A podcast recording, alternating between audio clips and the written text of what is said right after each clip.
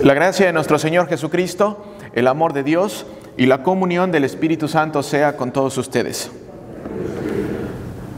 Esta mañana la meditación está basada en Mateo 14, del 13 al 21. Vamos a estar meditando sobre esta lectura y sé que es eh, de antemano de bendición para ti. Te invito a que eh, pongamos atención en estos eh, pocos minutos que vamos a estar meditando porque tengo la absoluta seguridad de que va a ser una palabra para ti, para tu vida, para cómo poder aplicar esta palabra en tu vida en este día. Esta es una lectura muy importante, una lectura que es un privilegio poder estar en la casa del Señor y ser completados con su palabra en esta mañana para poder salir en este inicio de mes y saber que el Señor está con nosotros. Y ya van a ver por qué digo esto. Ya van a ver por qué digo que es un buen día para venir a la casa del Señor y que cuando salgamos, salgamos completados, salgamos completos. Mateo 14, versículo 13 al 21. Cuando Jesús se enteró se fue de allí en una barca, a un lugar apartado. Cuando la gente lo supo, lo siguió a pie desde las ciudades. Cuando Jesús salió de la barca y vio a tanta gente, tuvo compasión de ellos y sanó a los que estaban enfermos. Ya anochecía, cuando sus discípulos se acercaron a él y le dijeron, ya es muy tarde y en este lugar no hay nada. Despide a toda esta gente para que vayan a las aldeas y compren de comer. Jesús les dijo, no tienen por qué irse, denles ustedes de comer. Ellos le dijeron, aquí tenemos solo cinco panes y dos pescados. Él les dijo, tráiganmelos para acá. Mandó entonces a la gente que se recostara sobre la hierba, tomó los cinco panes y los dos pescados, y levantando los ojos al cielo, los bendijo, los partió y dio los panes a los discípulos, y los discípulos a la multitud. Todos comieron y quedaron satisfechos, y de lo que sobró se recogieron doce cestas llenas. Los que comieron fueron como cinco mil hombres, sin contar a las mujeres y a los niños. Palabra de Dios. Cuando Jesús se enteró, eso es lo que es como inicia la lectura esta mañana. ¿Y por qué? ¿De qué se enteró? ¿Qué fue lo que pasó? De acuerdo a la narrativa bíblica, Juan el Bautista acaba de ser decapitado. Acaba, su primo acaba de morir. Le cortaron la cabeza. Le cortaron la cabeza en una fiesta, en un lugar donde hay aglomeración de gente. Y el Señor Jesucristo dice, cuando Jesús se enteró, se fue de allí en una barca se fue y otra vez, Jesucristo se entera de que Juan el Bautista ha muerto y se va. Y se va y de repente vemos una imagen donde el Señor Jesucristo está con una conglomeración de gente, con una multitud de gente y también hay comida, hay, hay, hay un cierto tipo de celebración, pero una gran diferencia de una celebración con Herodes y con Jesucristo. La fiesta de Herodes, una fiesta donde se muestra arrogancia, donde hay, eh, hay, momentos donde ah, hay momentos de sensualidad, momentos donde, ¿qué quieres que te dé? Haz lo que quieras, mostrando la soberbia del poder y la fiesta o la reunión del Señor Jesucristo, todo lo contrario, preocupándose por el pueblo. Entonces, dice, cuando Jesús se enteró, ya sabemos de qué se enteró. Se fue de allí en una barca a un lugar apartado. De hecho, la lectura en la traducción original dice que se fue a un lugar apartado en el desierto. Y esta palabra es bien importante porque tiene que ver con el mensaje principal. Se fue de allí en una barca ah, en el desierto o a un lugar apartado en el desierto. Se fue en una barca, cruzó el agua, cruzó el agua. Eso es importante, queridos hermanos. Cruza el agua. Cuando la gente lo supo, dice la lectura, lo siguió a pie desde las ciudades. La gente lo siguió hacia el desierto. Después eh, que están en el desierto y que llega el Señor Jesucristo, dice que baja de la barca y empieza a hablarles. Ahora, esto, eh, esto nos recuerda a un evento pasado. A todos nos recuerda a un evento pasado. ¿Quién salió de Egipto y la gente lo iba siguiendo? Moisés. ¿Eh? ¿Lo pueden ver? Moisés salió de Egipto y la gente lo iba siguiendo. Moisés salió de Egipto y la multitud lo siguió hacia dónde? Hacia el desierto. Lo siguió hacia el desierto. Moisés cruzó el agua y se adentró al desierto. Hay una similitud ahí, podemos ver cómo, cómo, el Señor Jesucristo ahora nos está enseñando y la palabra de Dios nos está enseñando ahora una nueva verdad o una verdad establecida usando de referencia el Viejo Testamento. Querido hermano y hermana, la alimentación de los cinco mil es importante verla a la luz o en contraste con Moisés y el pueblo de Israel en el desierto. ¿Quién es el pueblo de Israel hoy día? Tú y yo. Todos nosotros. Todos nosotros somos el pueblo de Israel. La Biblia lo dice. Todos nosotros. Ahora, ¿con qué fue alimentado el pueblo de Israel durante su peregrinaje en el desierto? ¿Con qué? Con maná. ¿Con qué? Con maná. ¿Y ese maná de dónde caía? Ese maná caía del cielo. Ese maná se los enviaba Dios del cielo a todos de lunes a sábado, nada más. El domingo no. El domingo era para dedicarlo a Dios. ¿Quién es el pueblo de Israel en esta semana y en este día? Tú y yo.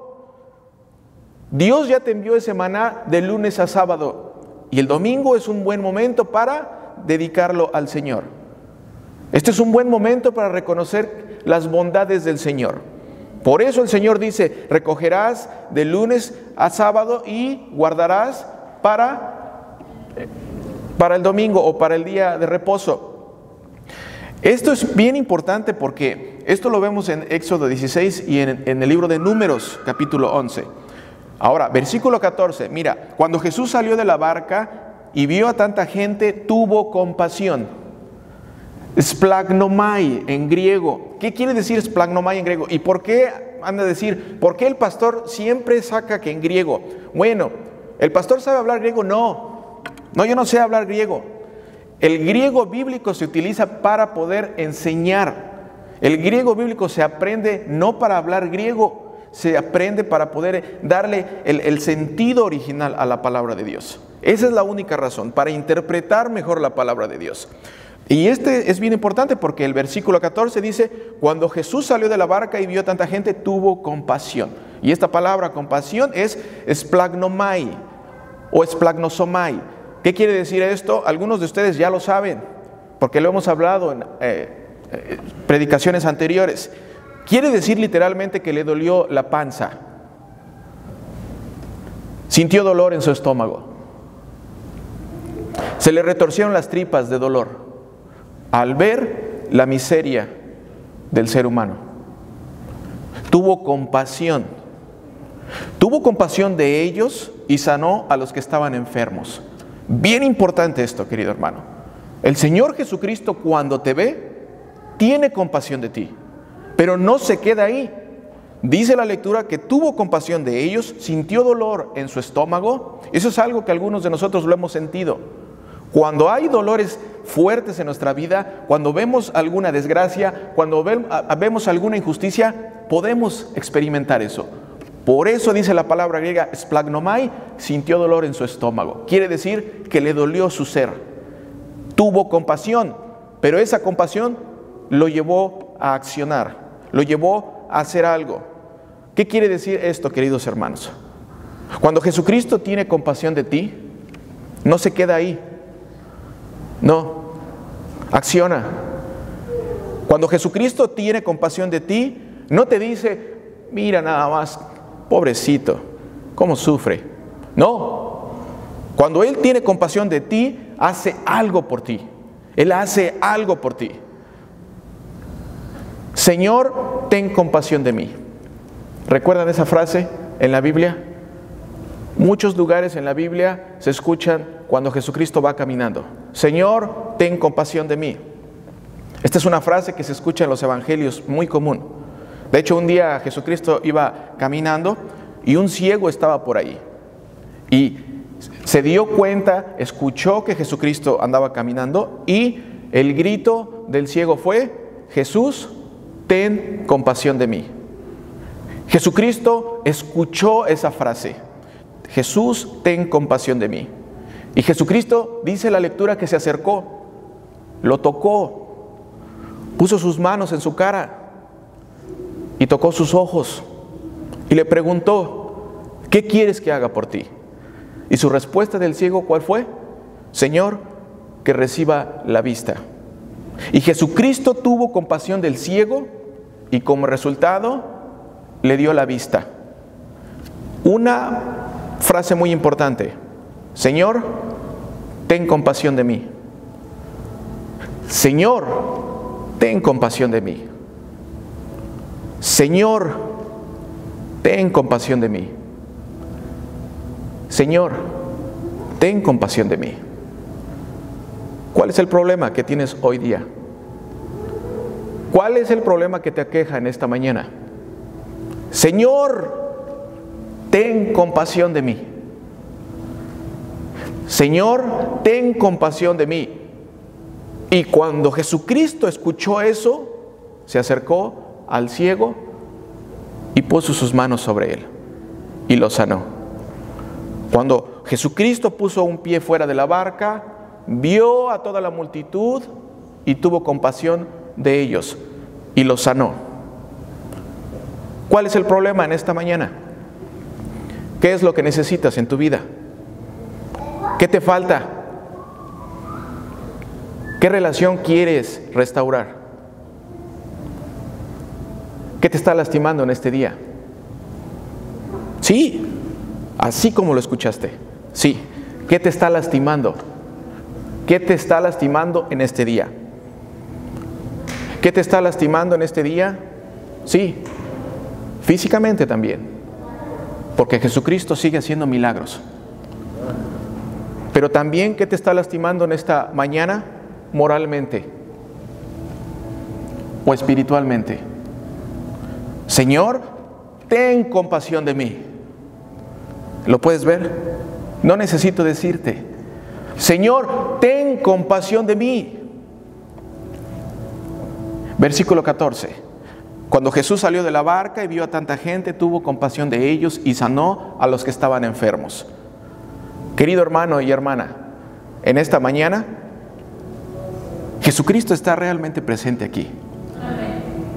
Lo está.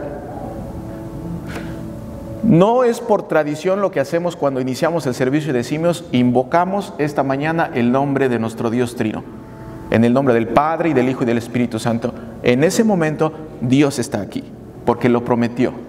Él está en medio de nosotros. Y si el Señor está en medio de nosotros, hoy es un buen día para poder decir, Señor, ten compasión de mí. Versículo 15. Ya anochecía cuando sus discípulos se acercaron a él y le dijeron, ya es muy tarde y en este lugar no hay nada. Despide a toda esta gente para que vayan a las aldeas y compren de comer. Puedes pasar desapercibido esta lectura, pero si me pones atención en esta mañana, sé que va a ser de bendición para ti. Ya anochecía cuando sus discípulos se acercaron a él y le dijeron, ya es muy tarde y en este lugar no hay nada Despide a toda esta gente para que vayan a las aldeas y compren de comer. ¿Qué es lo que vemos ahí?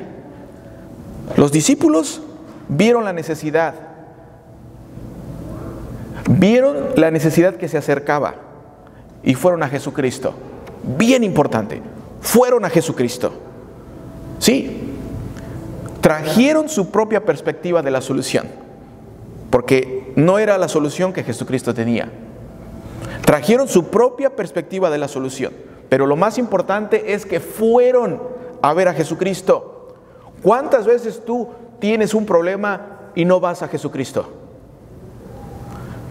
Y te quedas con tu propia perspectiva de la solución. Aquí los discípulos fueron a Jesucristo. Y no está mal buscar soluciones propias, no quiero decir esto, ¿eh? es importante. Lo que está mal es buscar soluciones propias sin consultar a Jesucristo, sin consultar a Dios. Eso es lo que está mal. Si consultas al Creador de los cielos y la tierra, si le traes tus preocupaciones al que hace milagros y al que camina sobre el agua, Él traerá la solución a tu vida. Eso lo creemos. Eso es una realidad. Eso no es algo que pasó hace dos mil años. Esa es una realidad en este día. Lo es. Versículo 16. Jesús le dijo, les dijo, no tienen por qué irse, denles ustedes de comer. Ellos le dijeron, aquí tenemos solo cinco panes y dos pescados. ¿Qué vemos en esta lectura? ¿Qué es lo que vemos ahora? Jesucristo reacciona ante el problema. Jesucristo toma la iniciativa. Jesucristo redirecciona no solamente el problema ahora, porque Jesucristo escuchó que le dijeron despídelos y él dijo, no, no, esa solución no es una solución buena. Separación no es una solución buena. Dejarse separado uno al otro no es una solución buena. Olvidarse del problema y dejar que cada uno haga o coma como pueda no es la solución. Jesucristo dice, no, no tienen por qué irse, no tienen por qué separarse. Denles ustedes de comer. Ellos le dijeron, aquí tenemos solo cinco panes y dos pescados. ¿Qué es lo que están haciendo los discípulos? Están trayendo lo que tienen. Sus discípulos confiesan su incapacidad. ¿Lo pueden ver? Aquí solamente tenemos esto. No hay más. ¿Me escuchaste bien? ¿Sí, me, me escuchaste bien? Confiesan su incapacidad, pero en su confesión de incapacidad traen lo que tienen de acuerdo a sus posibilidades. Eso es importante, querido hermano, para tu diario vivir. Confesar nuestra incapacidad de solucionar los problemas en nuestra vida, pero traer lo que está de acuerdo a nuestras capacidades. Y él les dijo, versículo 18, tráiganmelos acá. Ah, poderosa palabra, querido hermano. Tráiganmelos acá. Tráiganmelos acá. Esta es una invitación que le hace a los discípulos y te hace a ti y a mí. Esta es una invitación que cuando tú te das cuenta de tu capacidad, el Señor dice, tráiganmelos para acá. Tráiganmelos para acá. Versículo 18, Él dijo, tráiganmelos acá. Trajeron lo que pudieron de acuerdo a su propia capacidad y le confiaron a Él la solución final. ¿Lo haces tú? ¿Confías en Él la solución final? Le confiaron el resultado final a Él. Y en esta mañana sé que esto es algo importante para tu vida. Él les dijo, tráiganmelo, tráiganmelos acá. Señor, no puedo con mi hijo. Y el Señor te dice, tráemelos para acá. Señor, no puedo con mi hija. Y el Señor dice, tráemelo para acá tráemela para acá. No puedo con mi esposa. Y el Señor dice, tráemela para acá. Señor, no puedo seguir estudiando. Y el Señor te dice, tráemelo para acá. Señor, voy a perder mi trabajo. Y el Señor te dice, tráemelo para acá. Señor, ¿cómo le voy a hacer para pagar mis deudas? Y el Señor te dice, tráemelo para acá. Señor, estoy enferma. Y el Señor te dice, tráemelo para acá. Señor, estoy enfermo, tráesmelo para acá. ¿Qué es tráemelo para acá? ¿Qué es? ¿Qué es tráemelo para acá? ¿Qué es lo que hicieron los discípulos con lo que tenían? Con los cinco pescados y los dos panes. ¿Qué fue lo que hicieron? O los al revés. ¿Qué fue lo que hicieron? Se los llevaron a las manos del Señor Jesucristo. Ponerlo en las manos del Señor Jesucristo es traérselos los problemas a Él. ¿Y por qué ponerlo en sus manos? ¿Por qué poner los problemas en sus manos del Señor, en el Señor Jesucristo? ¿Por qué? ¿Por qué, querido hermano? ¿Por qué? Porque el Salmo de hoy nos dice por qué. ¿Por qué? Porque el Señor sacó de Egipto a los israelitas y su misericordia permanece para siempre. El Señor partió en dos el mar rojo y su misericordia permanece para siempre. ¿Por qué traerle nuestros problemas a las manos al Señor?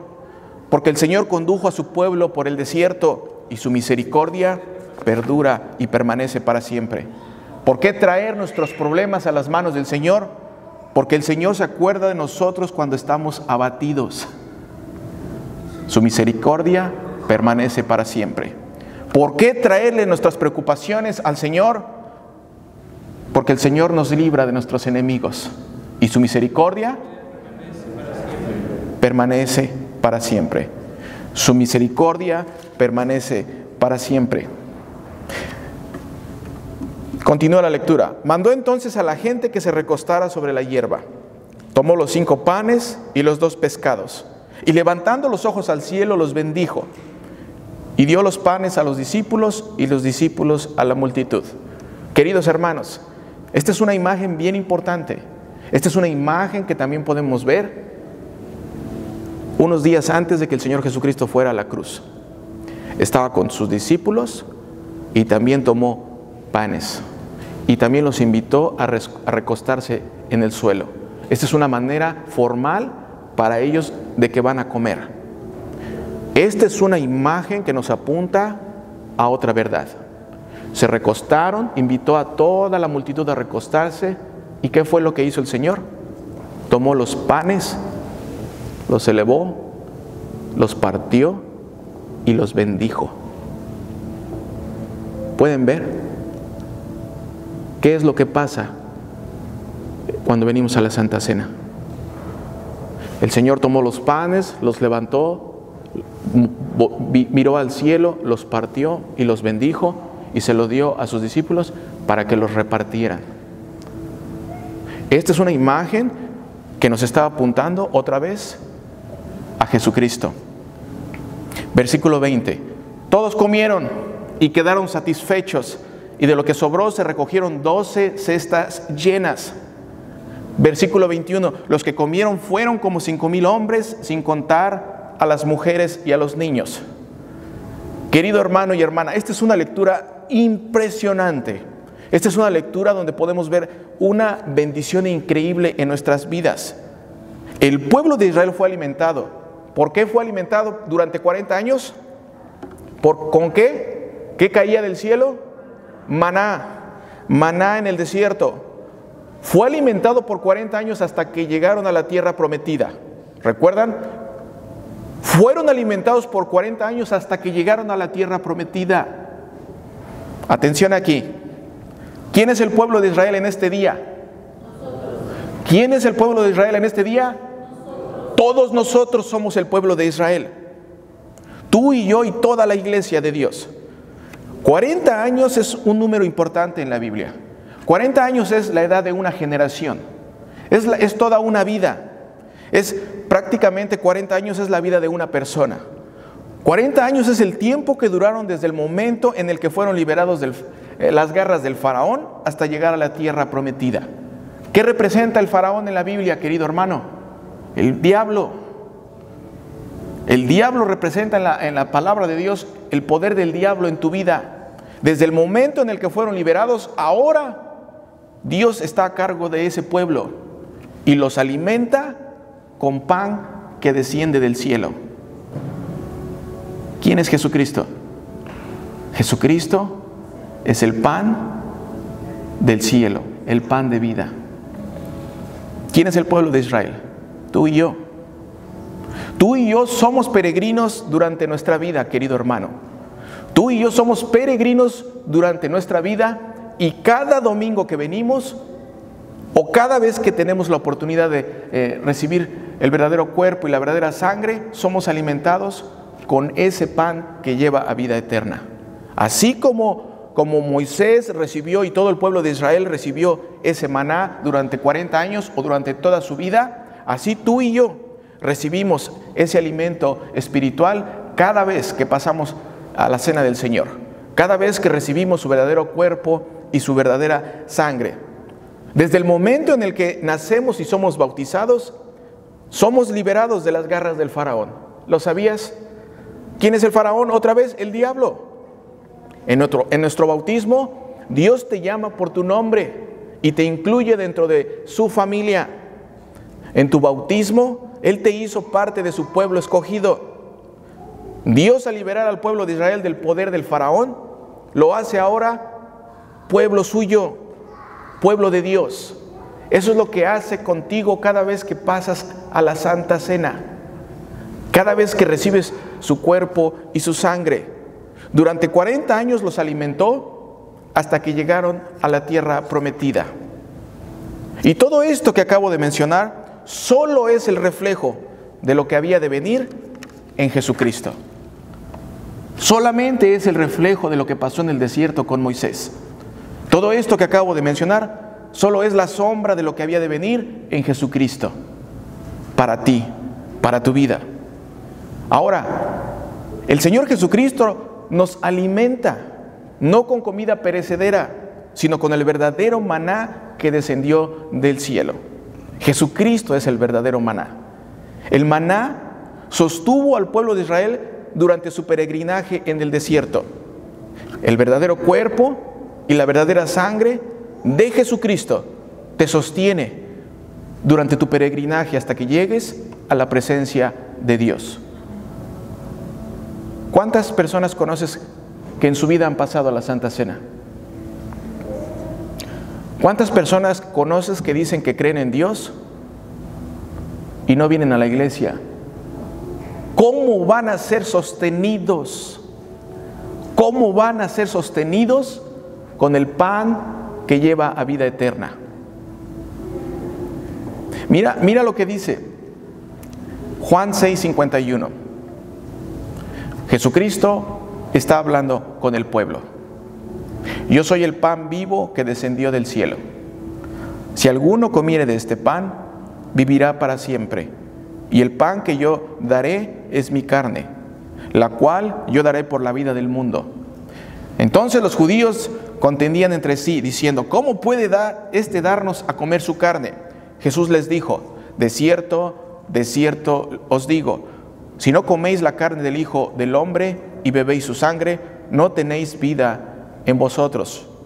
El que come mi carne y bebe mi sangre, tiene vida eterna, y yo lo resucitaré en el día postrero. Porque mi carne es verdadera comida y mi sangre es verdadera bebida. El que come mi carne y bebe mi sangre, en mí permanece, y yo en él. Como me envió el Padre viviente, y yo vivo por el Padre, asimismo el que me come, él también vivirá por mí. Estas son palabras para ti en esta mañana. Son palabras para tu vida, para tu espíritu, para tu cuerpo físico también. ¿Por qué?